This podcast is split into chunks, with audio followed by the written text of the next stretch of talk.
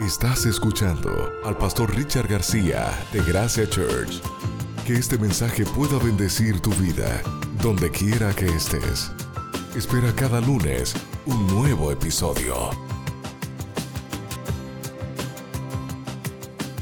Y voy a aprovechar este momento para presentar al predicador.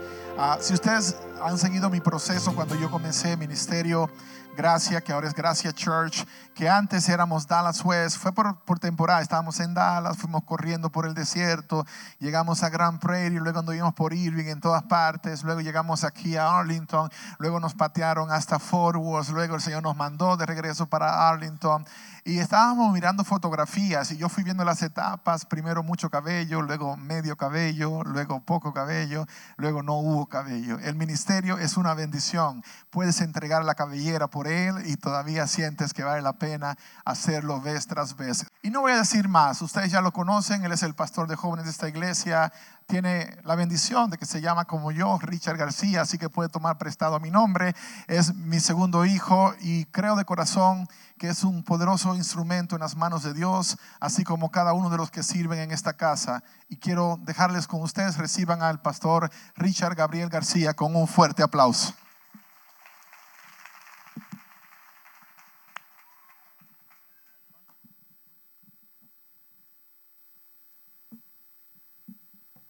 Hola a todos, ¿cómo están? Sí, ah, gracias a nuestro equipo de alabanza, gracias a nuestro pastor, gracias a todos ustedes por estar aquí esta mañana. por lo que no conocen mi historia, cuando tenía 17 años, aunque crecí en la iglesia, hice una decisión muy difícil y era dejar la vida del mundo y enfocarme en Dios y entregarle mi corazón a Dios. Y Él me, ah, él me libró de tantas cosas que un día van a poder escuchar. Ah, pero también cuando tenía 17 años le dije a mis amigos, oye, yo nunca voy a ser pastor. Y he estado pastoreando por los últimos cuatro años. Y pues es súper interesante ver la manera que Dios trabaja. Yo en mi vida nunca me imaginaba estar aquí mismo, pero ya ah, son varias veces que he tenido la oportunidad de compartir con ustedes. Y pues no quiero tomar este momento por, por hecho. Y quiero decir gracias a ustedes porque ustedes como una casa, como una iglesia, representan un espacio donde jóvenes como yo podemos crecer y desarrollarnos en los talentos y en las cosas que Dios tiene para nosotros. El versículo de esta mañana se encuentra en la primera de Samuel, capítulo 13, versículos 13 al 14. Cuando estén ahí, digan amén. Primera de Samuel 13, 13 al 14, está en la pantalla y la tengo aquí, pues pueden leer conmigo. Dice así, ¡Qué tontería! exclamó Samuel. No obedeciste el mandato que te dio el Señor tu Dios. Si lo hubieras obedecido, el Señor habría establecido tu reinado sobre Israel para siempre.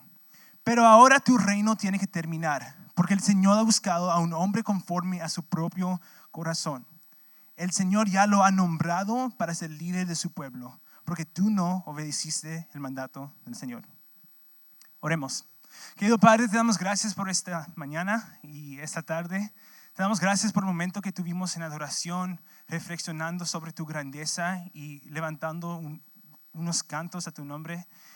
Dios, pido que abres y abras nuestros corazones, abras nuestros oídos a tu palabra y que podamos entender lo que tú tienes para nosotros en esta hora. Te amamos. Amén les voy a estar contando una historia que es muy común, pero de una manera no tan común. Todos la han, escuchado quizás. Ah, de hecho, creo que muchos fuera de la iglesia han escuchado la historia antes, pero quizás no de la manera que la voy a compartir hoy. Pero quiero comenzar diciendo que esta serie, la antesala del palacio, representa bastante. Y literalmente es una serie que podíamos estar en por años, porque hay tantas historias en la Biblia que, que, que encajan en esto. Y pues, como entendemos. La antesala quizás también se puede llamar el lugar de espera, el cuarto de espera, donde estás esperando el palacio o quizás las promesas. Pues antesala es el cuarto de espera, palacio son las promesas. Y realmente hay, hay muchos palacios quizás que difieren en esta congregación y en el cuerpo de Cristo. Para algunos de ustedes, su palacio literalmente es ese sueño, esa, esa casa de sueño, your dream house. ¿Verdad? Pues La antesala quizás es el apartamento donde vives. O si no vives en apartamento y eres joven, quizás la antesala es la casa de tus padres, donde todavía estás. Si estás anhelando el día en que puedas salir de la casa de tus padres y tener tu propio hogar. Para otros, la antesala se ve un poco diferente. Es el trabajo en donde estás ahora mismo, esta empresa que tienes ahora mismo. Y el palacio es el trabajo que vas a hacer en el futuro, o la empresa que vas a hacer en el futuro. Para otros, el palacio es el matrimonio y la antesala es el noviazgo. Para otros, la antesala es estar soltero y el palacio es tener una novio, una novia o un novio. Y la razón que bueno, quiero tomar un tiempo para hablar a las jóvenes, las chicas, por un momento. mira, quiero decir, la antesala representa mucho, pero especialmente en una relación. Porque si tu novio no te trata como una hija de Dios en la antesala, él no te va a tratar como hija de Dios en el palacio. Si él no te honra, si él no respeta tus valores cristianos, si él no va a la iglesia, no va a cambiar en el palacio. Pero quiero, quiero que entiendas que hay, hay, hay unas cosas que son muy importantes de la antesala del palacio. Súper importante. Y la primera cosa es que tu temporada de antesala revela la persona que serás cuando llegues, llegues al palacio. Lo voy a decir de nuevo, pero en otra manera. La persona que eres mientras esperas por las promesas de Dios revela la persona que serás cuando llegan las promesas de Dios.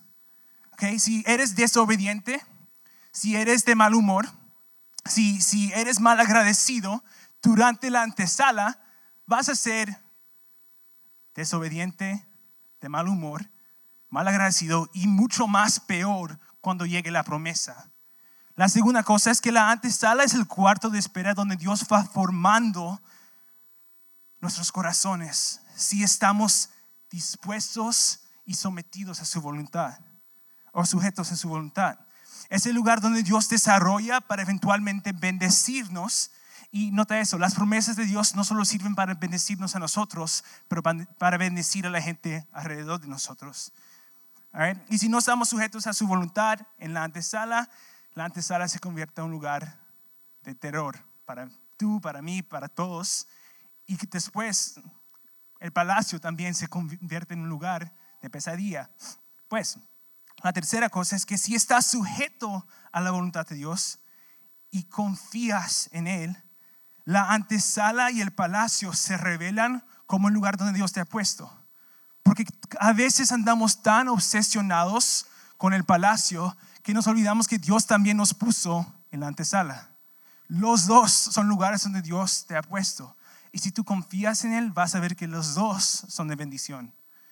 Pues, quiero contarle la historia.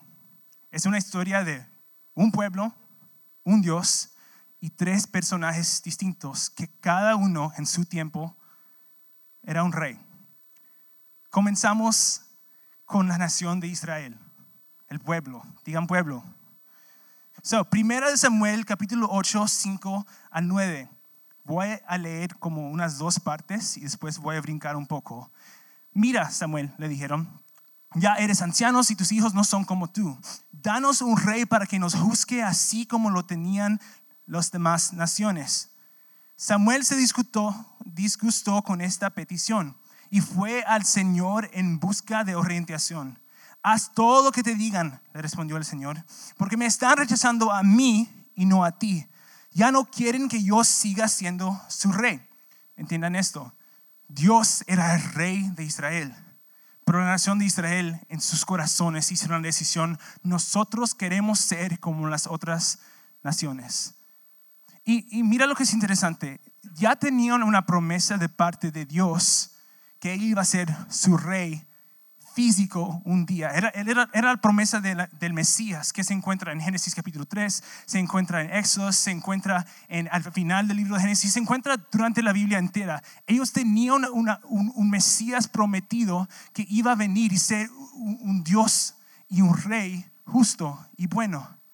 Pero ellos se desesperaron en la antesala y llegaron a Samuel y demandaron un rey. Queremos un rey porque queremos ser como las otras naciones.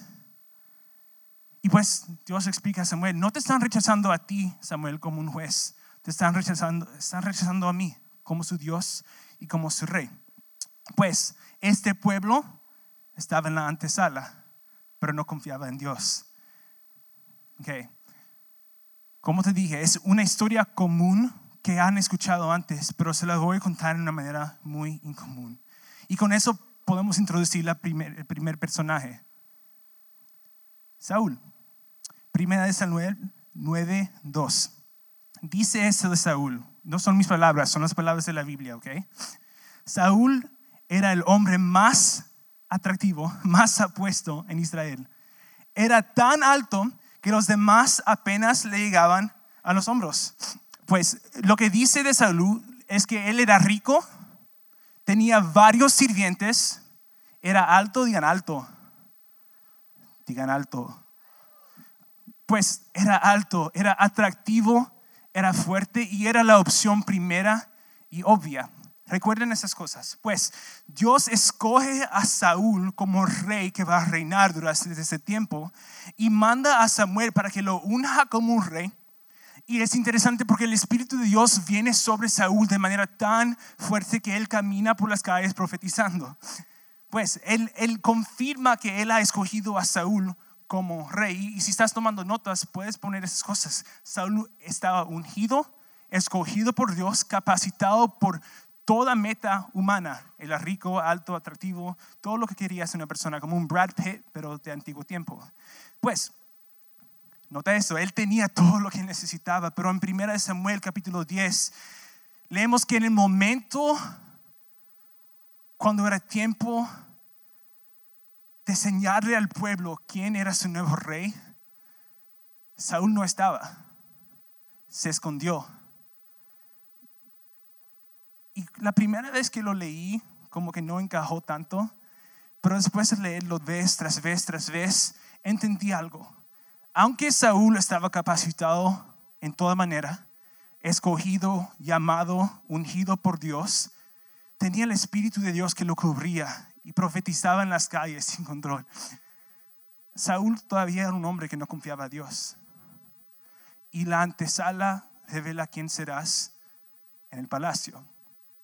Y pues desafortunadamente, desde este momento, tenemos una perspectiva de quién Saúl iba a ser como rey.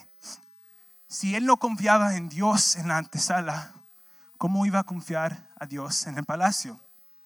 Y pues, no toma mucho tiempo para el reinado de Saúl ir de, de, mal y peor. En vez de ir en gloria en gloria, va de mal en peor. Y así pasa usualmente si no confías en Dios en la antesala. Pues ahí llegamos a 1 Samuel capítulo 13, donde Samuel dice que tontería, exclamó Samuel, no obedeciste el mandato que te dio Dios, tu Señor si lo hubieras obedecido, el Señor habría establecido tu reinado para siempre. Pero ahora tu reino tiene que terminar, porque el Señor ha buscado un hombre conforme a su propio corazón. El Señor ya lo ha nombrado para ser líder de su pueblo, porque tú no obedeciste el mandato del Señor. Y mira, quiero que entiendan esto. Saúl no era una persona mala. Desde el principio no era una persona mala, pero era un hombre con el poder de Dios, pero sin confianza en Dios. Era un hombre con las promesas de Dios, pero sin la bendición de Dios sobre su vida, porque no confiaba en Dios. Y pues lo que vemos casi de inmediato es que en vez de arrepentirse por desafiar a Dios en este momento, porque lo que pasó es que Saúl estaba listo para ir a la guerra, pero solo tenía que esperar a Samuel para hacer unos sacrificios a Dios, pero porque él no confiaba en el tiempo de Dios, se apuró y hizo esos sacrificios en el tiempo incorrecto, sin la bendición de Dios. Y después Samuel llega y le dice, oye, ¿por qué hiciste eso? ¿Por qué eres tan necio? Y en vez de arrepentirse, Saúl va de mal en peor. Y lo que pasa es que Saúl ahora está ganando las guerras en su propio nombre, no en el nombre de Dios está peleando por su propio nombre y no en el nombre de Dios. Y llega otro momento donde Dios se dice, oye, ve, mata a todos, mata al rey, mata a todos los animales. Pero Saúl, porque él era desobediente en la antesala, también fue desobediente en el palacio y se quedó con los animales, no mató al rey. Y en ese momento dice la Biblia que Dios se arrepintió poner a Saúl como rey. ¿Por qué? ¿Es, es porque Dios no sabía? No, es que la persona que eres en la antesala determina quién serás en el palacio. Pues sé que algunos quizás tienen unas preguntas, pero antes de eso quiero explicar esas cosas sobre Saúl. En términos humanos, Saúl era un gran rey. No me crucifiquen, no me aprieten por decir esto, pero él tenía victorias impresionantes. Entiendan eso sobre Saúl. Saúl estaba ganando batallas para la nación de Israel por mucho tiempo en el nombre de Dios y en un tiempo donde Israel ni tenía espadas. Entiendan eso, es una lección de historia y les voy a hacer unas asignaciones. Léanse por completo primera de Samuel y segunda de Samuel. Me lo van a agradecer en el futuro. Pero en este tiempo de la historia de Israel, los filisteos no dejaban que ellos tuvieran espadas, porque ellos eran básicamente esclavos de, de los filisteos. Y pues Israel solo tenía las herramientas de campo. ¿Cuántos crecieron en campo aquí? ¿Algunos? ¿Nadie? ¿Uno, dos? Ok, ¿cuántos? Yo no crecí en campo, pues ni sé cómo se ven las herramientas de campo, pero te puedo decir que no son espadas y no son lanzas y no son escudos. Pero ellos estaban ganando batallas con eso, porque Saúl, en todo sentido de la palabra, era un buen líder a perspectiva humana. Pues él elevó la nación de Israel a un punto que, que nunca ha estado en su historia él estaba calificado en cada sentido de la palabra, pero le faltaba una cosa. Él no era un hombre conforme al corazón de Dios. Y eso se revela en la antesala, no en el palacio. Porque mira, lo que hace el palacio es que pone una luz sobre todos tus defectos. Lo que hace la promesa de Dios es que pone una luz brillante, como las que tenemos aquí, brillante sobre cada uno de tus defectos. Pero lo que hace la antesala es que revela tu corazón. Y pues, la pregunta quizás, pero Gabriel, si Dios ya sabía que Saúl iba a desobedecer, ¿por qué lo ungió como rey? Porque Dios es fiel a cumplir sus promesas, aunque nosotros no seamos. Y eso es lo que tenemos que entender de Dios. Dios es fiel cuando nosotros no somos. De hecho, Dios es tan fiel que a veces Él da su poder, sus promesas a la gente que no lo merece. Gente como tú y como yo. Pero entiende esto. Las promesas de Dios sin la bendición de Dios. Las promesas de Dios sin la presencia de Dios te van a arruinar. Y es aquí que encontramos el segundo personaje. ¿Quién quiere tomar? ¿Quién quiere adivinar a quién es? ¿Quién me puede decir? El segundo personaje de la historia. David. ¿Quién? No los oigo. ¿Quién? Ok, David. Están correctos, no me tienen que gritar. Muchos de ustedes ya conocen esta historia. Es una historia común.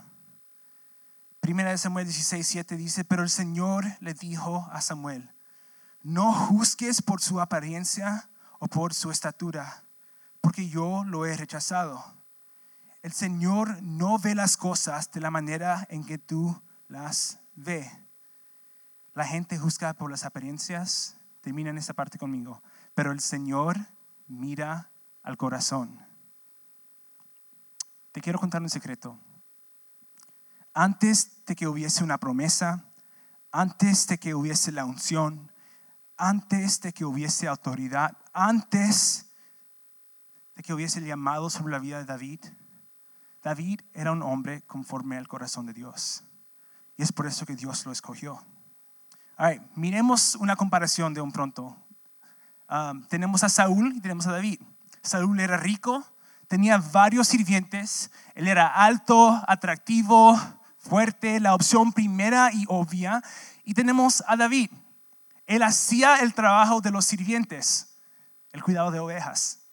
Él no era tan alto como sus hermanos, no era tan fuerte como sus hermanos, tampoco tan atractivo como sus hermanos, pero la Biblia sí dice que era atractivo, para, para que sepan.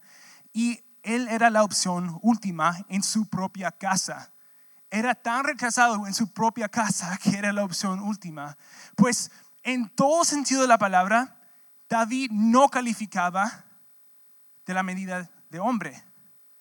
Pero lo que Dios le dice Samuel es importante. Dios mira el corazón.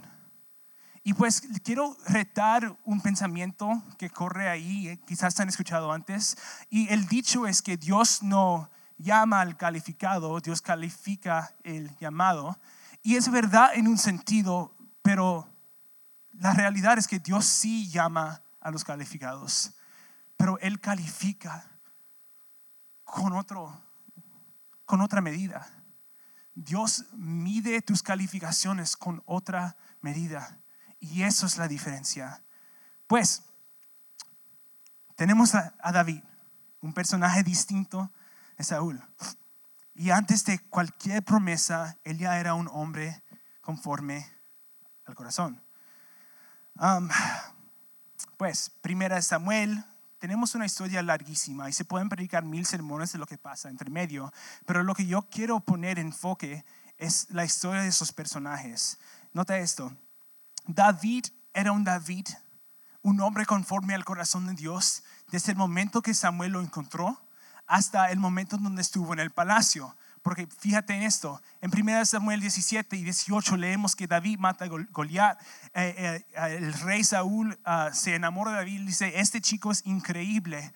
Pero David ya siendo ungido por Dios como el rey que seguía, llegaba al palacio del rey que él iba a reemplazar y servía.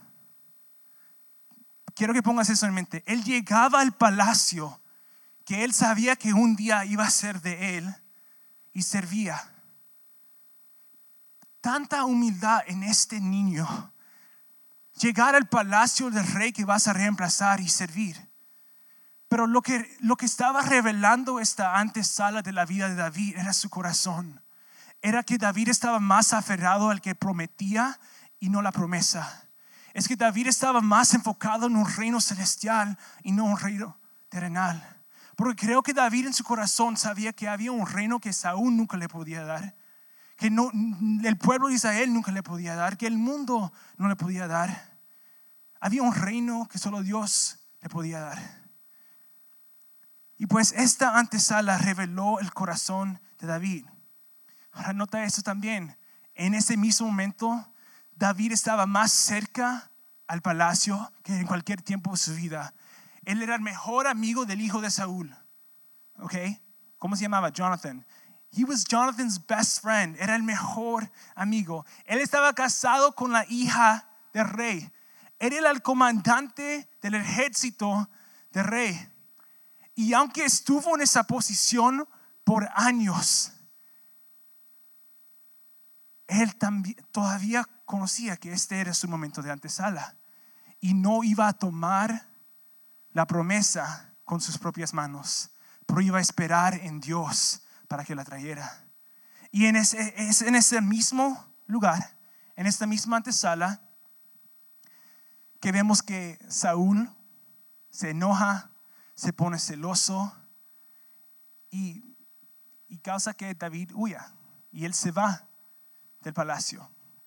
Y por años, por años literalmente, está ya no en el patio de su casa, ya no en la antesala del palacio, pero en el patio del palacio, corriendo por su vida. Y, quiero que entiendas el corazón de David de estar tan cerca a la promesa, pero también estar dispuesto de honrar a Dios cuando ahora está más lejos que en cualquier momento de su historia. Dice aquí en Salmo 57, ah, versículos 2 al 3, clamo al Dios altísimo a Dios quien cumplirá su propósito para mí. estos salmos nos dan una perspectiva de lo que estaba pasando en el corazón y en la mente de David en ese momento de antesala. Él mandará ayuda del cielo para rescatarme y avergonzará a los que me persiguen. Mi Dios enviará su amor inagotable, inagotable y su fidelidad. Pues, después de un rato, Saúl muere en la batalla. Y ahora es tiempo que David sea rey. Y lo que me encanta de esta historia es que no tenemos que adivinar lo que David va a hacer como un rey, porque él ya reveló su corazón en la antesala. Acuérdate de eso, la persona que eres en la antesala va a revelar quién serás en el palacio. La persona que eres mientras esperas en las promesas de Dios va a revelar quién serás cuando lleguen las promesas de Dios. Otra pregunta. Gabriel, quizás estás pensando, Gabriel, si David era un hombre conforme al corazón de Dios y iba a llegar al palacio al final del día, ¿por qué razón Dios dejó que él pasara por esas cosas? Años corriendo por su vida, años durmiendo en cuevas, ¿por qué?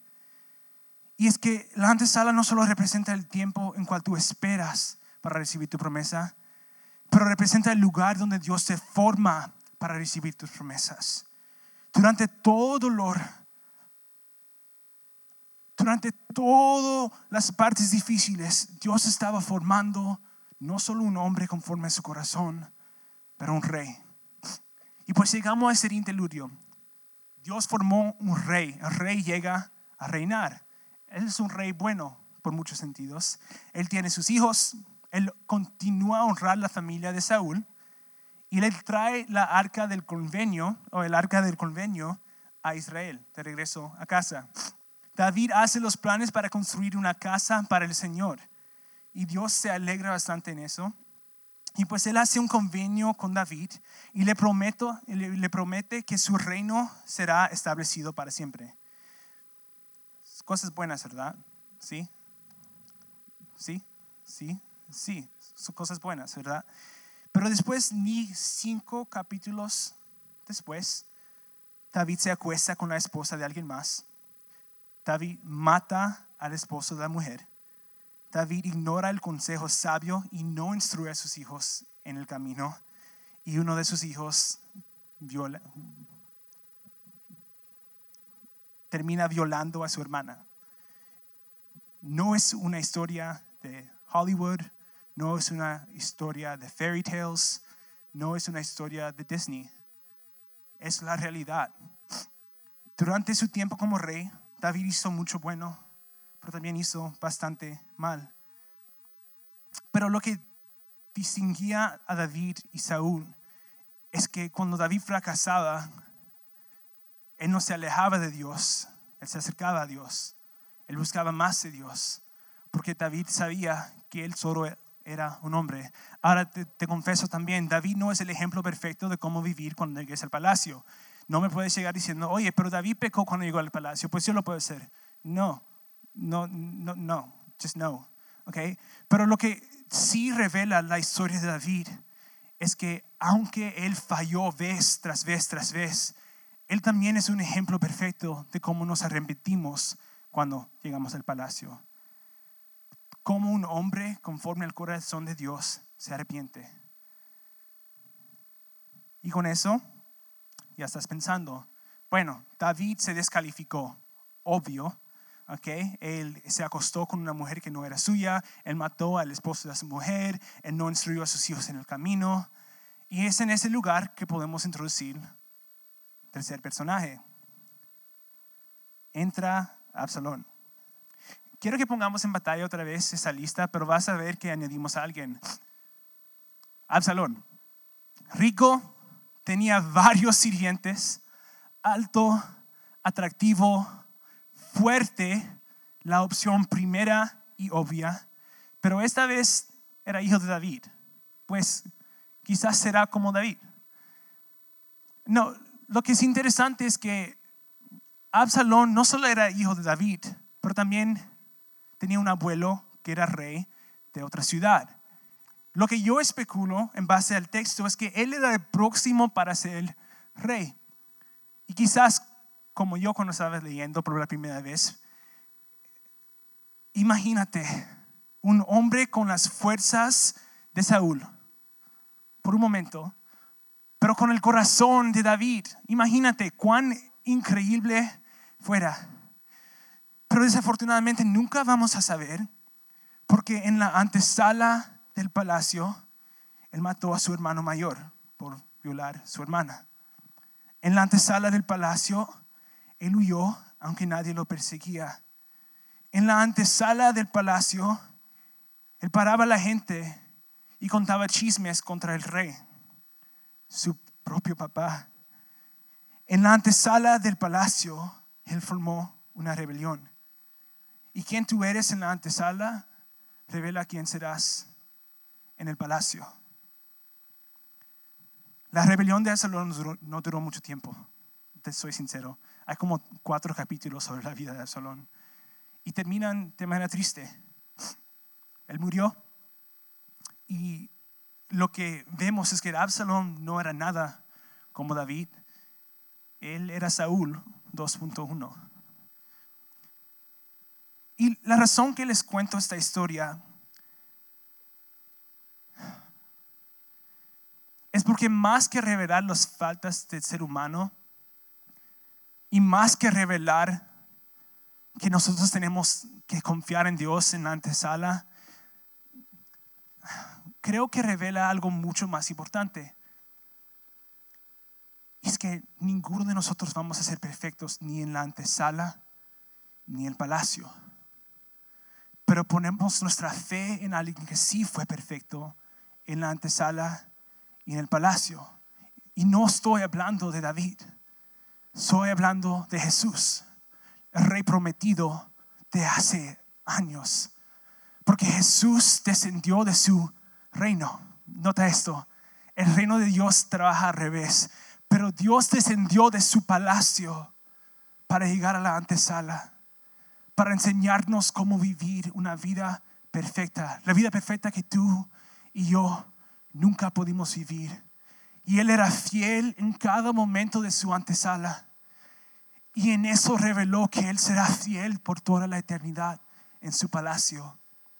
No quiero que leas las historias de la Biblia sin buscar a Jesús, porque te juro, Él está en todas partes. Y no quiero que salgas de ese sermón pensando, oye, y el que está a mi lado es Saúl o es David. No le preguntes eso, por favor. Porque no es la meta de ese mensaje. Lo que realmente quiero animarte es, pregúntate a ti mismo, ¿y yo soy un Saúl o soy un David?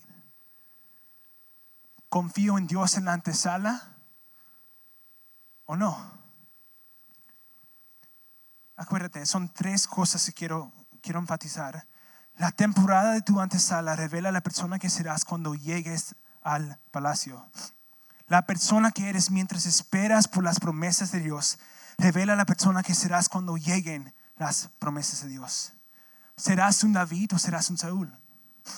¿Confiarás en Dios? ¿Obedecerás su voz? ¿Pondrás tu fe en Él y en su horario? Número dos, la antesala es el cuarto de espera donde Dios nos va formando si estamos sujetos a su voluntad. Es el lugar donde Dios nos desarrolla para eventualmente bendecirnos con la promesa y para que seamos de bendición a los que nos rodean. ¿Serás un David o un Saúl? Estarás sujeto al proceso sin importar cuán doloroso. Esperarás el tiempo de Dios entendiendo que si Él lo prometió, Él lo llevará a cumplir en tu vida. Y número tres, aunque estés en el palacio o en la antesala, entiende que estás ahí por la voluntad de Dios. En el momento que Él diga que es tiempo de irte, es tiempo de irte. Porque Él promete, porque el que promete es mejor que la promesa. Nota esto, Saúl estaba, se estaba aferrando de una promesa sin la bendición de Dios. Pero cuando llegó tiempo para David enfrentar el Saúl 2.1, su propio hijo Absalón. En vez de quedarse y pelear por el reino, él les dijo a su gente, vámonos fuera. No porque tenía miedo, pero porque entendía de lo que, lo que Dios tenía para él no era algo que un hombre se podía robar. Entiende eso, lo que Dios tiene para ustedes no es algo que un hombre puede quitar, pero tienes que confiar en el que te puso ahí. Y tienes que confiar que cuando es momento para que te vayas, Él te va a llevar. No te aferres a las promesas de Dios. Aférrate a Dios que promete.